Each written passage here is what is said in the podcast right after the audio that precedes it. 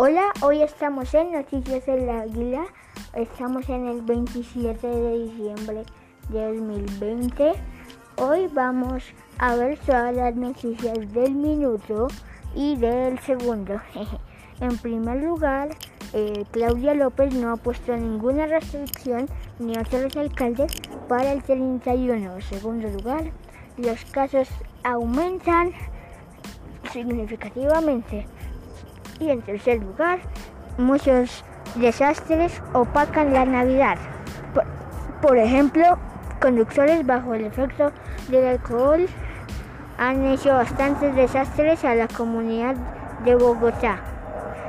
También ha habido derrumbes en muchas calles principales de viaje a Medellín, Boyacá, Soacha y demás partes departamentales de Cundinamarca.